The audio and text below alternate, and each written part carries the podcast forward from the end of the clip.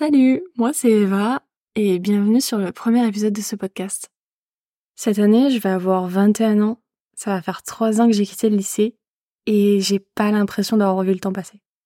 Et depuis que j'ai commencé ma vie étudiante, euh, à avoir eu 18 ans, 19, 20 et bientôt 21, j'ai le sentiment d'overthinker euh, la majorité du temps.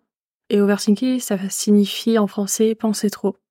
Et ça, qu'importe le domaine, ça peut être concernant mes cours, les exercices que j'ai à rendre, les, les notes. Mais j'overthink aussi dans mes relations euh, amicales ou amoureuses. Et en fait, tu te demandes si tu as bien agi avec la personne, est-ce qu'elle a bien compris ce que tu lui as dit, est-ce qu'elle a bien perçu de la même manière euh, l'événement que vous avez vécu ensemble, j'en sais rien. En gros, c'est un peu se faire un film dans la tête et toujours réfléchir aux conséquences que ça peut avoir, ou qu'est-ce que tu aurais pu dire à la place? Et aussi, ça peut avoir lieu lors de projections futures que tu te fais. Exemple, tu vas à un concert, tu vas te demander si tu es bien placé, si tu vas pas avoir trop soif, si tu vas bien entendre ton chanteur préféré. Enfin, il y a plein de choses sur lesquelles tu te questionnes et au final, tu n'auras pas de réponse parce que c'est pas possible. C'est un truc dans le futur et au final, tu fais juste que te gâcher la vie et te rajouter des poids sur les épaules avec tous ces questionnements. Du coup, ça, c'est un peu le mauvais côté de l'overthinker, c'est de se créer des nœuds à l'esprit, que ce soit euh, concernant des situations passées, futures ou même présentes, c'est se rajouter un poids sur les épaules, alors que parfois, il suffit juste de poser la question à quelqu'un lorsqu'on a un doute si ça concerne cette personne, ou si c'est dans le futur, juste arrêter de tout dramatiser, et vous verrez bien sur le moment. Il faut relativiser. Mais selon moi, il y a aussi de bons côtés à être un overthinker parce que ça te rend plus susceptible de comprendre les émotions, les ressentis et même les sentiments de ton interlocuteur. Et c'est plus agréable dans une conversation de se sentir compris plutôt que tomber face à quelqu'un un peu euh, comparable à un mur qui va penser surtout à son bien-être à lui, ce qui est bien, hein.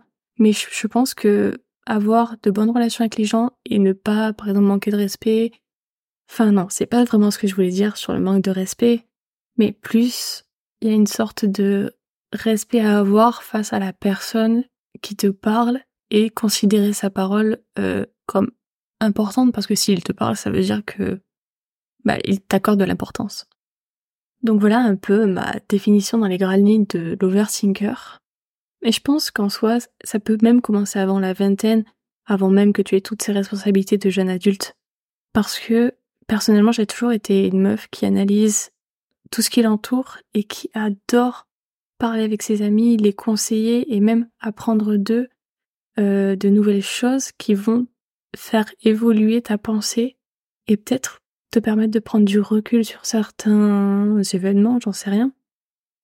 Et pour moi, ce podcast, c'est une manière de partager les, les pensées que j'enferme en moi.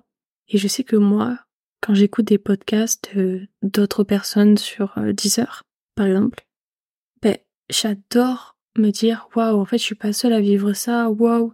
En fait, euh, elle aussi, elle pense comme ça. Ça fait beaucoup de bien de se reconnaître dans des personnes qui ont à peu près le même âge et de se dire que, en fait, c'est pour tout le monde pareil.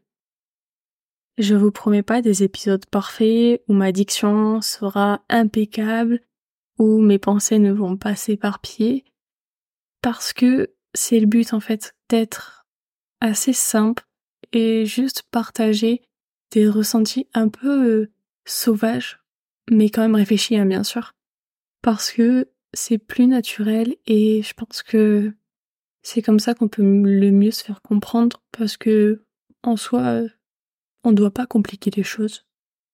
Et sinon, voilà entre autres euh, quelques sujets déjà prévus au programme et que vous pourrez retrouver dans les prochains épisodes. Le thème de l'amitié va être abordé tout au long d'un épisode, car c'est des relations super importantes, les relations amicales, et il faut arrêter d'avoir cette idée que le temps est synonyme de solidité dans les rapports amicaux et que tout comme une relation amoureuse, la relation amicale, ça s'entretient et ça évolue. J'ai aussi envie d'aborder le sujet de la dévalorisation parce que personnellement c'est un sujet, enfin un sentiment plutôt, pardon, qui me touche énormément. Euh, j'ai l'impression de tout le temps me dévaloriser alors que au fond moi, je connais ma valeur et je pense pas être la seule. En tout cas, dans mon groupe d'amis, je sais que je suis pas la seule à euh, tout le temps me dire t'y arriveras pas ou tu es nul, alors qu'au final, tu sais que tu es capable de.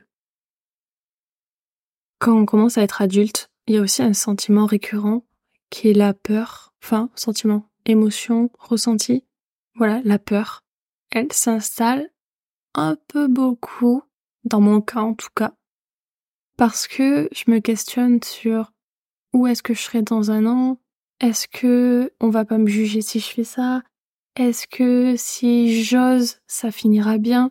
Voilà, en fait, j'ai peur parfois et j'ai commencé à comprendre qu'il faut pas se, se laisser guider par elle parce que quand tu la surmontes, les trucs les plus géniaux arrivent et après tu te sens fier.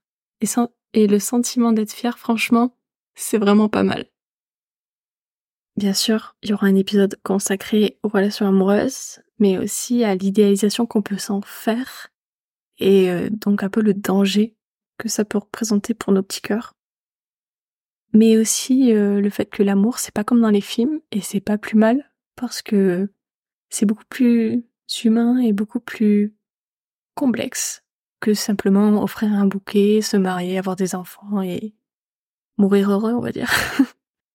J'ai aussi envie de travailler sur un trait de caractère qu'on m'a toujours attribué, qui est la gentillesse. Eva, tu es trop gentille, Eva, nanani nana. Et c'est vrai qu'au final, avant, j'étais trop gentille, et je pensais que je faisais le bien en soi, de ne pas m'énerver, ou de pas dire non pour faire plaisir. Sauf que, faut aussi savoir s'écouter soi-même, et ça, on en parlera plus tard, dans l'épisode dédié. Voilà, on arrive à la fin de cette brève introduction, j'espère qu'elle vous aura plu, et je vous remercie d'avance pour votre écoute. J'espère que je me suis bien exprimée, que vous avez bien compris de quoi on parlerait dans les prochains épisodes et surtout que ça vous a donné envie de les écouter.